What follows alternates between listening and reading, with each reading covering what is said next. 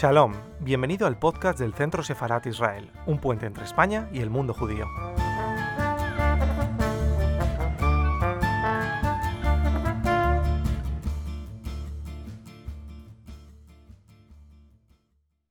A todos y bienvenidos al canal de YouTube del Centro Sefarat de Israel, eh, una institución que, como saben, depende del Ministerio de Asuntos Exteriores, la Comunidad de Madrid y el Ayuntamiento de Madrid, cuyo propósito es servir de puente entre España y el mundo judío a través de la organización de actividades como la que hoy nos trae aquí.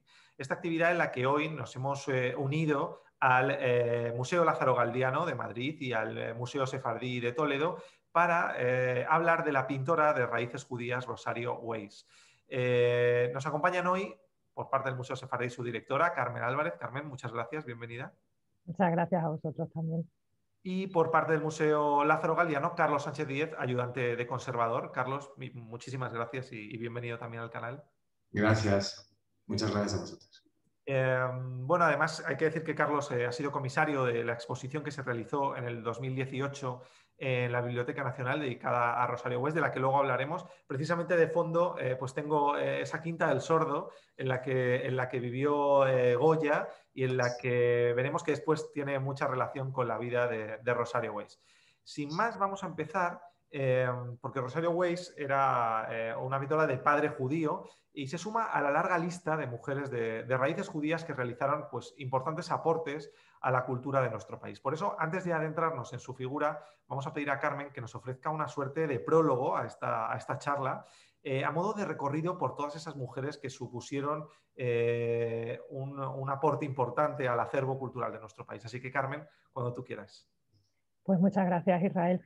La verdad es que dedicar una jornada para poder dar voz a estas historias, a estas vidas tan, tan interesantes desde el punto de vista de, su propia aportación a la cultura española, europea y mediterránea en general, como nuestra esfera cultural, es, muy, muy importante y es una labor que seguiremos reivindicando y desde un punto de vista cultural e interesante de enfoque y de divulgación, eh, estas vidas y estas miradas eh, biográficas hacia la presencia femenina eh, vinculada también al judaísmo, que si nos remontamos a orígenes bíblicos podríamos rescatar de entrada o de inicio el mito propio de la reina Esther. Eh, es un mito eh, de, la salvación de los judíos de Persia que vamos a conmemorar dentro de poco en la fiesta de Purim. Y este mito de la reina Esther como heroína pues ya está presente en toda, imbricado en toda, en toda la tradición eh, del judaísmo desde, desde sus inicios. ¿no? Ese mm, inicio referenciado bíblico nos puede dar paso a una suerte de, mirada más contemporánea o más histórica hacia mujeres que han destacado por sus papeles como mecenas, como filántropas, eh, como creadoras, como eh, distintas visiones han podido, con su tradición religiosa eh, judaica, acercarse a la cultura desde distintos géneros, desde diversas perspectivas, la pintura, como nos ocupa en la sesión de hoy con la figura de Rosario Beis Tordilla, pero también la escultura, la literatura, la creación contemporánea incluso la propia investigación filológica, por ejemplo. La única intención que tenemos en conferencias como esta, que vamos a disfrutar magistralmente gracias al, ayudante de conservador eh, Carlos Sánchez, que nos va a ofrecer esa mirada analítica a la figura de Rosario Beis, pues es visibilizar, visibilizar y rescatar ese patrimonio inmaterial femenino judío que está presente en la historia de nuestra pintura y de nuestra literatura, con la única intención de poder demostrar ese aporte cultural judío a la propia cultura española y a la propia cultura europea, en consonancia con sus contextos, en diálogo y en interrelación con, figuras, por ejemplo, en la época de Rosario Beis, en pleno siglo XIX, eh, vinculadas a la pintura del momento de otros, de otros renombrados autores como puede ser Goya, ¿no? Pues son voces todas ellas eh, de estas creadoras culturales femeninas que queremos destacar en la sesión de hoy, que nos llevan por sus vidas, por sus trayectorias, por sus actividades culturales a destacarlas. Quizá una de las figuras que puede marcar también un antes y un después en la historia cultural española y europea en general puede ser una figura de, femenina, Gracia Nazi o Hanna Nazi, que conocida como la señora, cuya familia era procedente de una familia judía de Aragón que tuvo que, huir a Portugal y que marca esta filántropa portuguesa, nacida en Lisboa ya, eh, la trayectoria de la Europa renacentista. Es una de las mujeres más influyentes del Renacimiento europeo, del Renacimiento del sur de Europa. Ella hizo una labor fundamental. Beatriz de Luna, que fue el nombre que adoptó en Portugal porque fue judío conversa, eh, nace en esta familia eh, de origen judío aragonés, pero lleva un papel fundamental en el siglo XVI eh, mm, salvando a numerosas familias judías de la Inquisición española y portuguesa, por ejemplo, y también eh, con una serie de labores que realizó posteriormente tras su emigración hacia el norte de Europa y hacia el Imperio Otomano en la, Europa del momento y también en el Imperio Otomano del momento. Fijaros si es una figura interesante, que no me puedo extender mucho, pero es una figura sin duda a rescatar, la figura de la señora, que incluso la ciudad de Nueva York le ha dedicado un día, el 10 de junio, que es el Donna Day, y ha recibido también un reconocimiento internacional interesantísimo por su labor también de filántropa y mecenas, eh, no solo en Israel, por supuesto, sino también en ciudades como Estambul, en la antigua capital del Imperio Otomano. Y desde aquí nuestra, nuestra introducción que sirva para, para, para poner en valor esta figura biográfica también de, de, de la señora que incluso merecería un guion de película, sin duda. Pero además de esta figura de, Gracia Nasi, pues podríamos hablar de, otras más en general. Hoy nos ocupa la sesión eh, la figura de Rosario Beis Zorrilla, que sin duda con su faceta como dibujante y pintora, pues que comisarió su trabajo Carlos Sánchez y que nos va a dar posteriormente la ponencia, pues es una dibujante que rescata eh, gran parte del estilo del momento y aporta bastante a la pintura española decimonónica.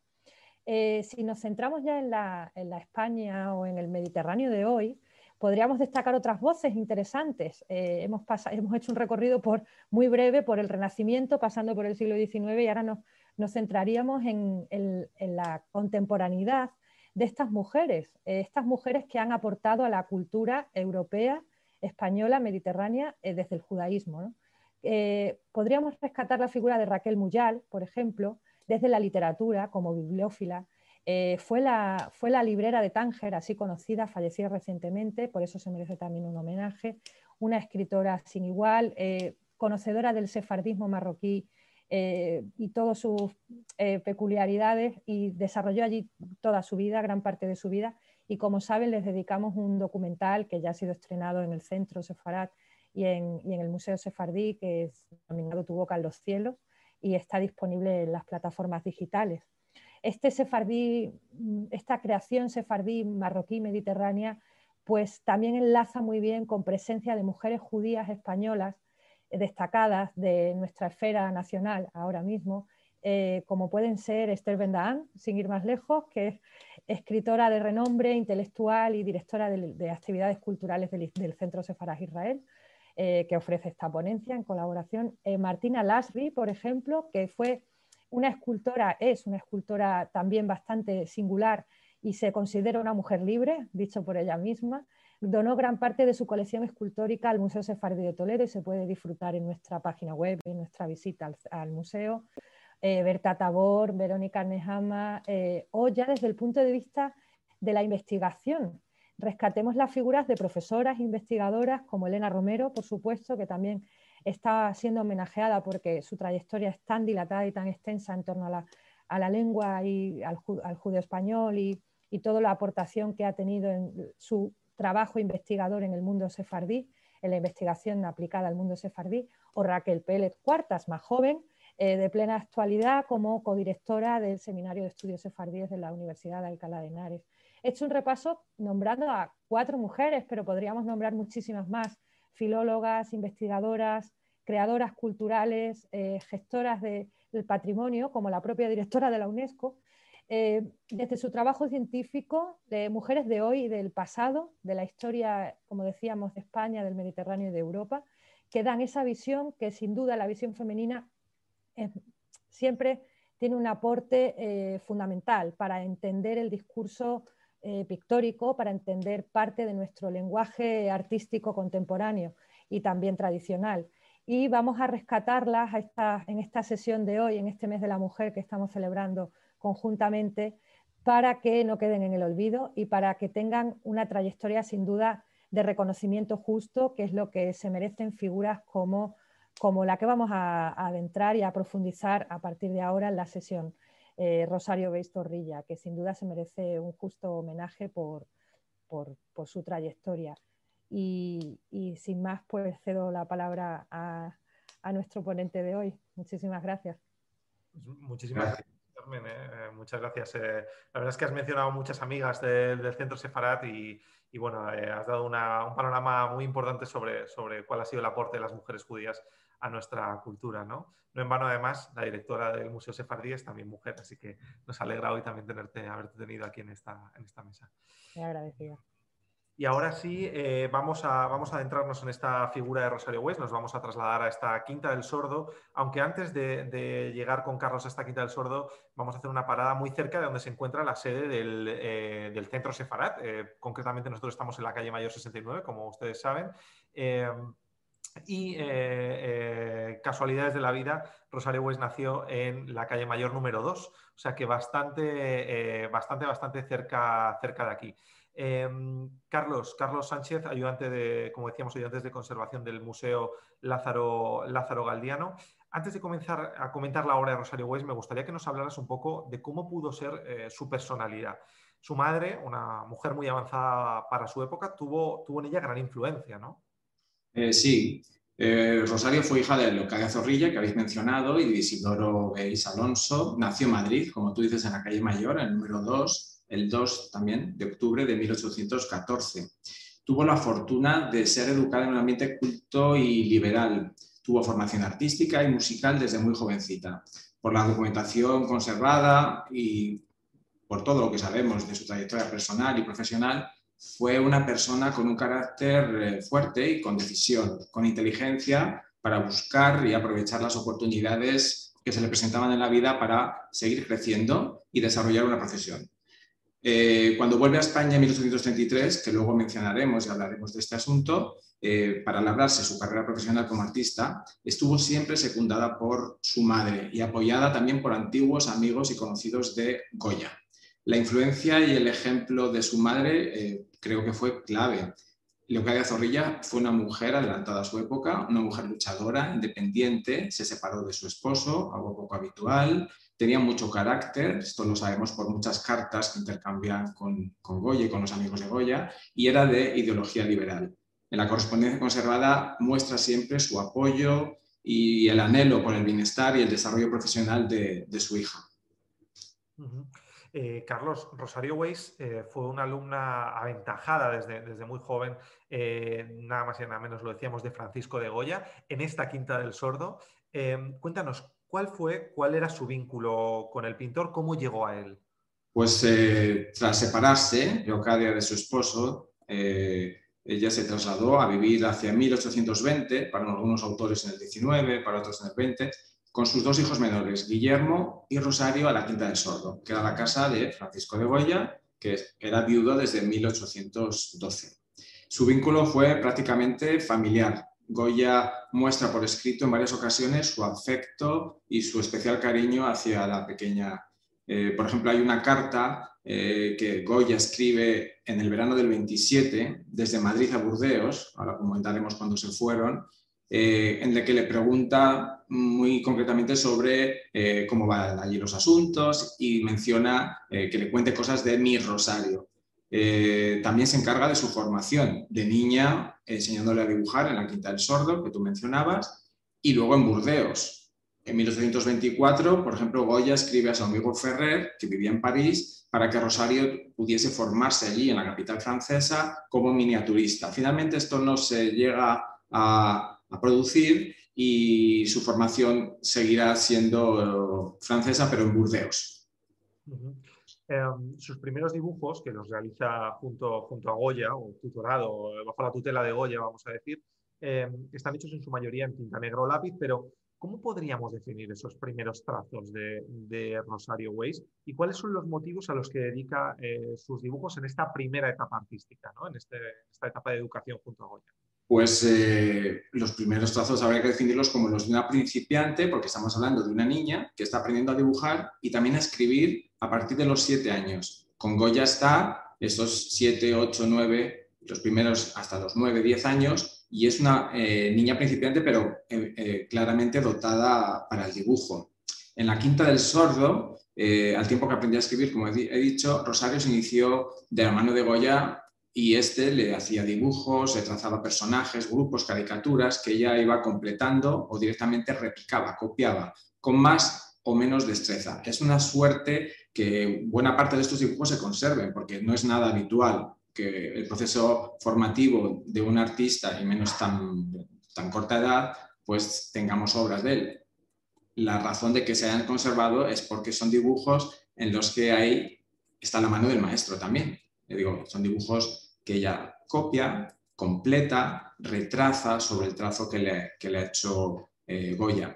Pese a su eh, finalidad formativa, digamos, en un ámbito familiar, porque esto no era una formación reglada, ni mucho menos, eh, y su modesta material, porque son muchas veces fragmentos, recortes de papel, aprovechamientos por anverso y reverso. Estas obras son muy importantes porque documentan eh, sus comienzos, algo que no es común, como he comentado.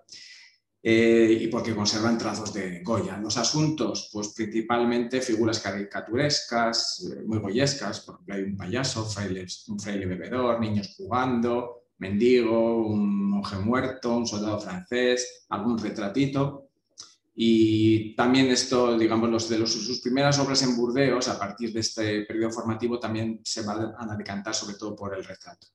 Va a haber mucho retrato en el, catálogo razonado que, con tanta maestría, hay que decirlo, elaboraste para, la exposición que tuvo lugar en la Biblioteca Nacional dedicada a Rosario Weiss en 2008, eh, se comenta, se habla de, los problemas de atribución que, supieron, eh, que supusieron algunas obras de Rosario Weiss por su similitud con las de Goya. Es decir, durante muchos años hubo obras de Rosario Weiss eh, que fueron atribuidas a Goya. No sé si en eso, eh, si nos puedes contar algo como eso, y no sé si el hecho de que ella fuera una mujer también a veces eh, pudo, pudo ser eh, la excusa de, no poder reconocer su autoría. O...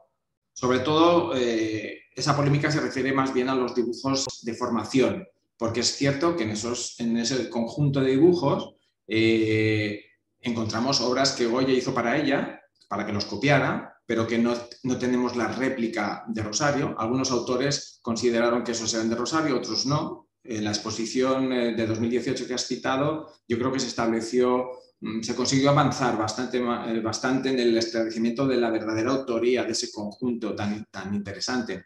Decía que dibujos de Goya, para que ella los copie, también hay las versiones de ella junto al, al original, y luego hay eh, también dibujos con mano de los dos. Hay dibujos con trazo muy fino de Goya y que ella está retrasando con un trazo más fuerte, más, más grueso, más grosero, una forma, digamos, una forma de enseñar a dibujar que no era a lo mejor lo más, lo más habitual en ese momento. Estamos fuera del ámbito académico, estamos en un ámbito familiar y Goya, que es una persona libre y con unas ideas muy avanzadas respecto a la formación de los artistas, pues yo creo que la encauzó por ese camino así como más libre, de, más naturalista, más expresivo.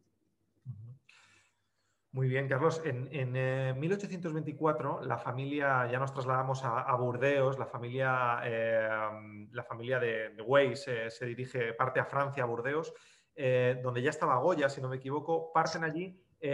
¿Por qué se marchan y cómo subir allí? Esta es precisamente la casa que tenemos donde, donde Goya vivía en, en Burdeos. Eh, eh, no sé, ¿cómo, cómo, cómo fue esa, esa, salida? Se marcharon eh, fundamentalmente por la represión política que había hacia los liberales. Esta opción política era la de Leocadia y también la de su hijo Guillermo. Cuando marchan a Burdeos, Guillermo tiene 13 años, había estado alistado en la milicia nacional y por tanto le afectaban los decretos del gobierno que ordenaban la depuración de milicianos y todo aquel que se había visto envuelto en situaciones políticas contrarias al régimen absolutista de Fernando VII. Locadia logró en Burdeos además el reconocimiento como refugiada política y no solo eso, sino que una vez muerto Goya, que quedara en una situación bastante comprometida económicamente, recibió un subsidio del gobierno francés en reconocimiento a ser refugiada. Los Beys, Leocadia, Rosario y el hermano, Guillermo, llegaron a Burdeos en septiembre de 1824. Goya ya estaba allí desde junio y acogió a Leocadia a sus hijos y viviendo, digamos, en un ambiente familiar. Hay una carta, hay un texto que si quieres leo muy, muy cortito de Leandro Fernández Moratín, porque también estaba exiliado en Francia.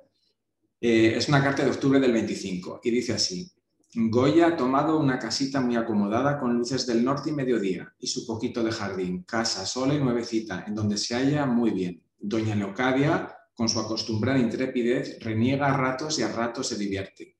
La mariquita, que era el apodo que Rosario tiene cuando es pequeña, y de hecho hay un dibujo en la Nacional firmado así, eh, ya habla francés, como una totobía, cose, brinca y se entretiene con algunas gabachuelas de su edad.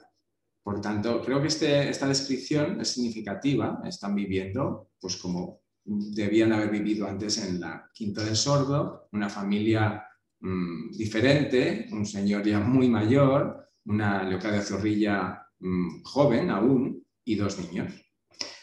Eh, hay una cosa también curiosa de esta época, sabemos, hay, algunas anécdotas de cómo era su vida que preguntabas, y por ejemplo sí sabemos que Goya, Leocadio y Rosario eran muy aficionados y visitantes asiduos de las ferias de Burdeos, y también del circo y las muestras de fieras. Hay varios dibujos de Goya de animales, por ejemplo hay un dromedario y una pantera que conservamos aquí en el Museo Lázaro Galdiano, hechos por Goya como modelos para que Rosario los copiara. Por tanto, Goya en ese momento yo creo que tuvo una vejez feliz, acompañado por la juventud, trabajando, dibujando sus últimos años en Burdeos, cuatro años que estuvo porque murió en el 28, haciendo litografías y Rosario continuó su formación. Em, allí Rosario, dices, continúa su formación, pero eh, digamos que tiene otros formadores que ya no son Goya, concretamente tiene un formador muy influyente que es Lacour, Em, ¿Podemos decir que su pintura se profesionaliza un poco más? ¿O cómo, describirías ese cambio? ¿En qué, ¿En qué, cambia la obra de, Rosario a partir de que empieza a ser formada por la Cambia, cambia, radicalmente. La escuela pública de dibujo en la que se matriculó Rosario a partir de 1825 en Burdeos la dirigía Pierre Lacour, como has dicho, que era un pintor no muy reconocido, un buen pintor, la verdad, de formación neoclásica, y Rosario recibió allí una instrucción completamente académica, nada que ver con lo que había hecho hasta entonces. Cambia completamente su estilo y también aprende a litografiar, que es una técnica en la que luego va a destacar. Esta formación francesa con la Cour, a la moda de lo que se llevaba en ese momento, hay que decirlo, eh, atemperó esa expresividad que antes hemos comentado de los primeros trabajos con Goya y los dirigió hacia el trazo preciso, eh, ese dibujo limpio, ordenado, realista, que entonces predominaba en Francia, la estela, digamos, siguiendo la estela de lo que triunfaba, por ejemplo, Ingres. Los temas que trabajó en ese momento fueron sobre todo retratos, también alguna alegoría, paisajes y estudios de natural. Mm, y mientras están allí en, Burdeos, esa vida idílica ¿no? que veíamos en casi idílica, podríamos decir, que leíamos en esas cartas a Moratín, en 1828, Goya, como todos sabemos, fallece, fallece en Burdeos. ¿Cómo lleva la madre Rosario Leocadia esta, esta muerte? Porque imagino que supone un, auténtico bueno, un auténtico cambio radical en sus vidas. ¿no? ¿Cómo lleva? Y además eh, deja una herencia que, Leocadia ¿no? tampoco acepta de esa manera tan, eh, tan fácil. ¿no? Sí, Goya murió, como has dicho, el 16 de abril del 28. Leocadia eh, describió a Moratín en una carta muy interesante que se conserva, los últimos días de Goya. Es una carta del día 28. Goya había fallecido 12, 12 días antes. Describe esa muerte que, le pasó, un tipo de apoplejía, algo así, y luego también describe la delicada situación económica y anímica en la que eh, se quedaron. Pues Goya aunque ella sospechaba que podía estar incluida en el testamento, Goya no cambió el testamento que había hecho antes de salir para Francia, el que tenía hecho en Madrid, y dejaba como único heredero, heredero universal de todos sus bienes, a su único hijo, Javier Goya. La verdad es que la situación era difícil y por la documentación que se conserva se, se vislumbra que Leocadia no esperaba eso, esperaba estar incluida en el testamento. Bien es cierto que hay una contestación de Moratina a esa carta de Locadia en la que él le recrimina muy duramente a Leocadia el haber destruido, presa de la rabia, un documento manuscrito de Goya en el que el pintor le dejaba una cantidad de dinero. Quizá ella esperara más, o le pareció una humillación, o poca cosa, no sabemos, porque como no conocemos el documento, pero el caso es que eso también pone de manifiesto el carácter de la señora, como que debió sentirse despechada. Pero la verdad es que la realidad fue muy dura, no les dejó más que los enseres de la casa, una casa de alquiler pagada por un mes más. Javier Goya les, les dio mil francos por si querían volver a España. Y Leocadia, como obras de Goya, conservó exclusivamente, que sepamos, la lechera de Burdeos, que terminó vendiendo un año después, acuciada por eh, las necesidades económicas, también una colección de dibujos y también una edición de los caprichos. Esta edición de los caprichos se la terminó regalando antes de volver a España a Pierre Lacour en agradecimiento por la ayuda prestada. Em, hay que decir que, leíamos en esas cartas y en este, en este catálogo que, recomendamos desde aquí a todo el que pueda hacerse con un ejemplar, porque la verdad es que es estupendo. Y en estas cartas, digamos que Locadia eh, constantemente afirma que, Rosario está un poco deprimida, de hecho que no puede tocar el piano. Sin embargo, eh, Rosario continúa su formación gracias a una serie de mecenas. ¿no? ¿Cómo, ¿Cómo continúa ella formándose en el ámbito de la pintura? Sí, eh, tuvieron el apoyo de la CUR, como hemos mencionado, y también de algunos españoles asentados en Burdeos, como por ejemplo Fermín Remón, que era un, um, inversionista, un capitalista, la duquesa de San Fernando, que había conocido a Goya en su juventud en Madrid, o también Juan Bautista Mugiro, que fue quien le compró a Leocadia eh, la lechera de Burdeos, que hoy está en el Museo del Prado. Eh, Rosario, como dices, desarrolló una, eh, siguió formándose y empezó a desarrollar una eh, incipiente carrera profesional, sobre todo con retratos a lápiz de personajes de la burguesía bordelesa. De esa época se conserva un conjunto interesante de obras, algunas de ellas las trajimos a la exposición de la Biblioteca Nacional, por destacar una y con nexo con el centro y con el museo, que estamos participando en esta actividad, hay un dibujo que hoy está en el Museo del Prado que se titula Una dama judía de Burdeos. Eh, es un retrato fantástico, merece la pena verlo, eh, finísimo, muy en la estela de Ingres, eh, y es interesante porque en Burdeos efectivamente había una importante, influyente comunidad judía, parte de ella de origen español y buena parte también de origen portugués. El título de esta obra, puede resultar un poco extraño, no es, un capricho de nadie, sino que es que el dibujo eh, lleva este título y es con eh, letra original, vamos, que no lo ha puesto nadie después. Ahí lo tiene.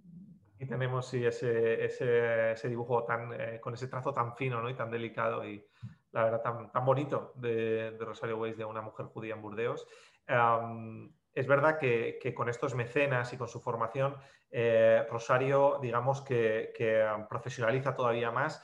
Em, antes has dicho que la litografía estaba muy de moda en este periodo también en Burdeos.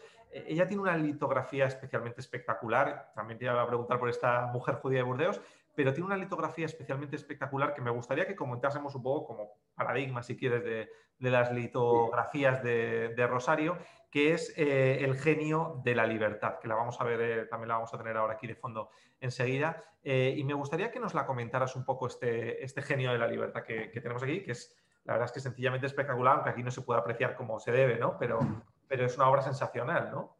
Sí, se trata seguramente de su litografía más importante por su calidad y también por el asunto, porque es muy sorprendente lo que representa. Eh, un poquito la historia es que el general Espocimina, general liberal, contrario al absolutismo, organizó en julio de 1830 un pequeño ejército de unos 700 exiliados liberales españoles, entre los que se encontraban ni más ni menos que Guillermo Beis, el hermano de Rosario, y José de Espronceda, el poeta escritor. Este ejército tenía como finalidad entrar en la península por el norte, desde Francia a España, y derrocar la monarquía absoluta de Fernando VII. Fueron aplastados, derrotados y los supervivientes regresaron a Francia y fueron confinados en campamentos.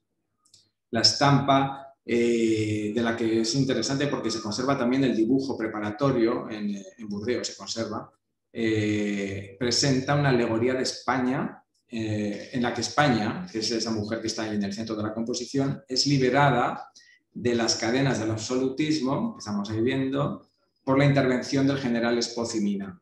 El genio está señalando con su mano izquierda al general que está al fondo y estos personajes de, la, de nuestra izquierda, de la derecha de, de la figura alegórica de España, representan el absolutismo. Es una obra muy, muy importante porque supone un claro posicionamiento político de la autora, mm, poco nada habitual eh, en ese momento y menos para una mujer. La verdad es que es una obra eh, fascinante. Em, ellos, eh, ya la familia o ella sin Goya, obviamente, en 1832 aprovechan esa amnistía que hay para los exiliados y regresan a España.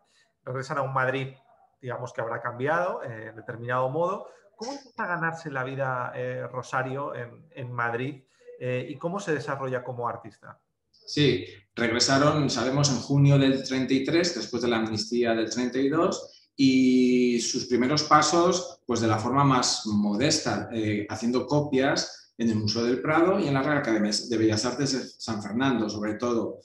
allí copió al lápiz, también al óleo, pinturas de los grandes maestros por encargos de particulares. Había mucha demanda de copias para decorar. Eh, generalmente suelen ser copias a tamaño más reducido respecto a los originales.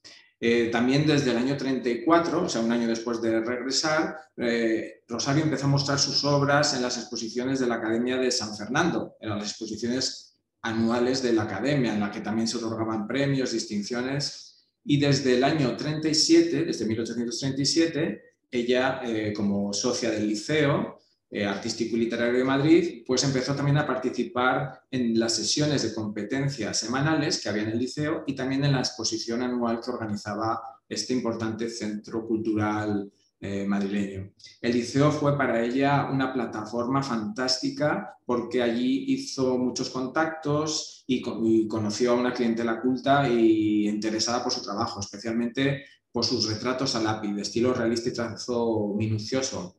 También en esta etapa realizó paisajes, estudios, así como escenas de inspiración circense, que parece que le gustaba, y, o figurines de moda incluso de estos personajes que retrató en el liceo, la verdad es que hay un conjunto importante. Por ejemplo, está retratado Mesoneros Romanos, está retratado José Zorrilla, bastantes. E incluso una cantante de ópera, Manuela Oreiro, que era la esposa de Ventura de la Vega. O sea, personajes del mundo cultural madrileño de la época. Em, también allí en esta época eh, destaca mucho eh, las copias que realiza de grandes maestros en ese museo, por aquel entonces Museo de Colecciones Nacionales, si no me equivoco, no, todavía llamado Museo del Prado, eh, o Museo de Colecciones Reales, ¿no? Museo, de, Museo Real de Pintura, creo que se llama. Em, realiza copias de, grandes maestros, incluso tiene intercambios de cartas ¿no? con la reina para poder descolgar los cuadros. ¿Cómo son ese proceso de copia? Había, había mucha demanda y había demanda de copistas que entraban en el Prado. Hay un registro, de hecho se conservan los registros de, los copistas del Prado y, bueno, era una forma de ganarse la vida como artista y las suyas realmente eran muy, muy, muy valoradas por su calidad y por su cercanía con el original.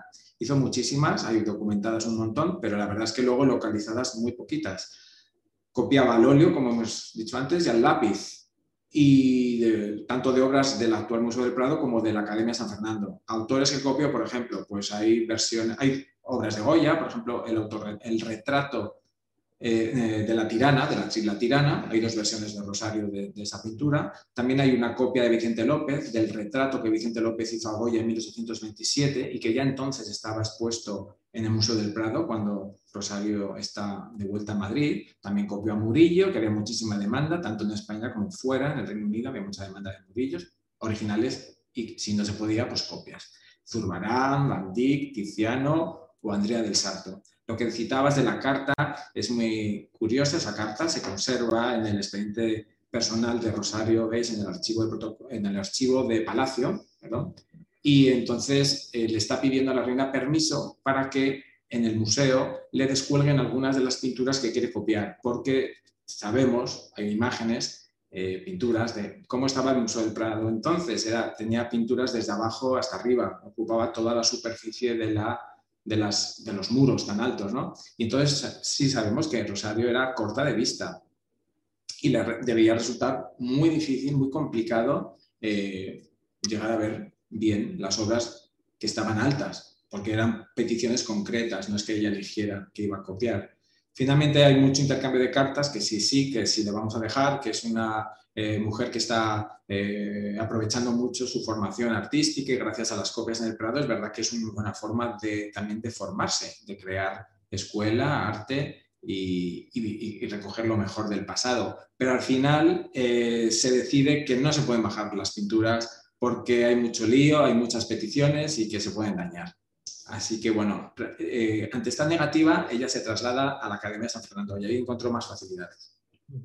Em, parece por todo lo que hemos contado que Rosario ya llevaba una larga vida y la verdad es que era una persona muy joven ¿no? en este momento en Madrid, em, pero finalmente consigue ser admitida muy joven en la Real Academia de Bellas Artes de San Fernando eh, con una pintura, eh, a mi parecer, especialmente bonita, ¿no? muy, muy, muy bien trazada.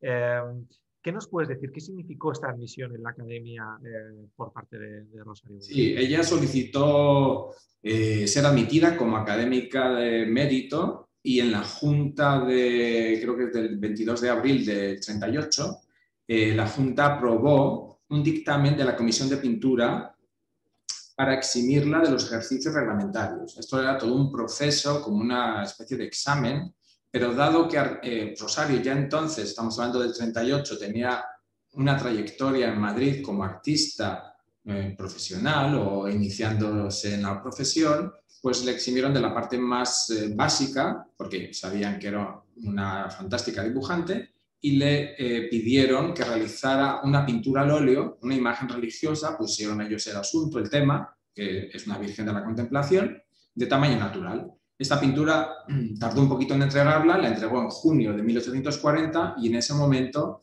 logró el nombramiento de académica de mérito por la pintura. Esto era un objetivo de todo artista, hombre o mujer, porque suponía un reconocimiento al talento del académico y también fue un reconocimiento a la perseverancia que le otorgó sin duda un gran prestigio profesional y que le abrió las puertas a conseguir otro paso, otro, otro puesto mejor, dos años después, cuando juntando otros apoyos del gobierno liberal entonces, en la época de Espartero, consiguió ser nombrada maestra o profesora de dibujo de las hijas de Fernando VII, eh, Luisa Fernanda y la que Isabel II. Em, bueno, eh, esta etapa yo creo, imagino, ¿no? que para ella ya es eh, de, un, eh, un, pico dentro de su carrera ¿no? muy importante. Y aquí eh, vemos que hay más pinturas al óleo, ¿no? veníamos que, que, ella venía mucho del dibujo, ¿no? de la litografía. ¿Cómo podríamos definir la obra de este, de este periodo? Sí, en su mayor parte son retratos por encargo, algo por otra parte habitual y lógico en ese momento y para todo tipo de, de profesionales. Por ejemplo, hay un retrato, una versión de una obra de Tejeo que representa a los duques de San Fernando, que hemos comentado antes que ella conoció a la duquesa cuando estaba exiliada, también liberal, una duquesa, exiliada en Burdeos, volvió a Madrid y trabajó, digamos, en el, en el entorno de los duques de San Fernando durante un tiempo.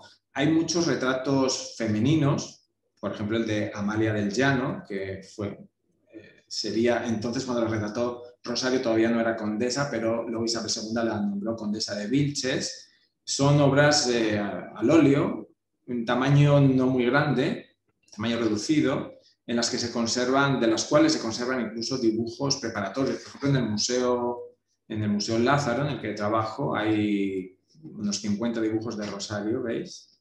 Y hay unos 20 así que son dibujos preparatorios, los dibujos que ella, los apuntes que ella tomaba del natural con el personaje delante que iba a retratar, porque seguramente tomaba muchas vistas del rostro, del torso, de los detalles de vestimenta, luego en el estudio, en su casa donde trabajaba, eh, seguramente los, terminaría eh, con mayor minuciosidad al óleo.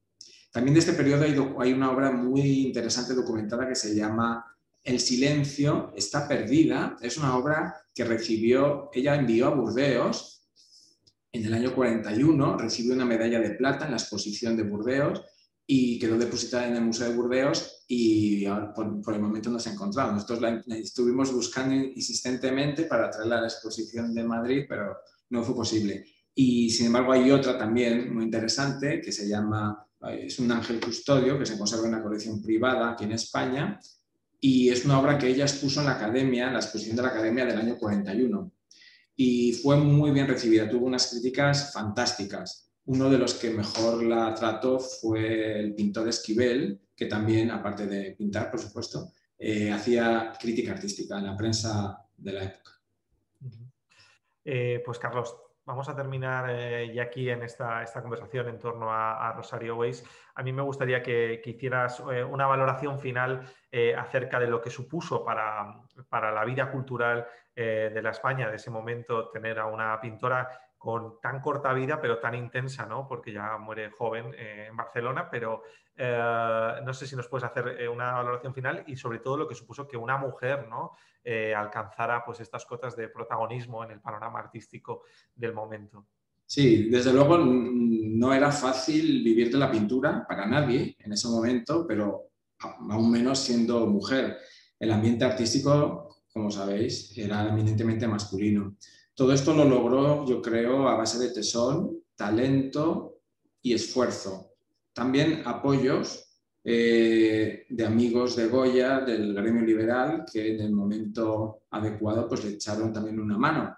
Fue nombrada académica, como hemos dicho, que fue el máximo reconocimiento oficial que entonces había para un artista, y luego en el 42, en el año 1842, obtuvo el puesto de profesor de dibujo en la corte. Esto le dio muchísimo prestigio y una gran seguridad económica. Sin duda, como has dicho, es una vida intensa, breve. Falleció el 31 de agosto de 1843, antes de cumplir los 29 años. Y aunque logró vivir de su talento y ser reconocida, eh, la verdad es que o sea, lo, consiguió, aunque fue breve el disfrute de, de su carrera profesional. Es algo que pocas mujeres, desde luego, pudieron hacer eh, en, su época. Pues eh, Carlos Sánchez, ayudante de conservador del Museo Lázaro Galiano, muchísimas gracias por este gracias. Gracias a, gracias a ti, gracias al Centro Separat y al Museo Sefardí de Toledo. Un saludo muchísimas gracias, gracias al Museo Sefardí, gracias al Museo Lázaro Galdiano y gracias a todos ustedes que nos han seguido en esta conversación. Les recordamos que pueden suscribirse al canal del Centro Sefarat y seguir así todas las actividades que tenemos previstas para los próximos días. Muchísimas gracias.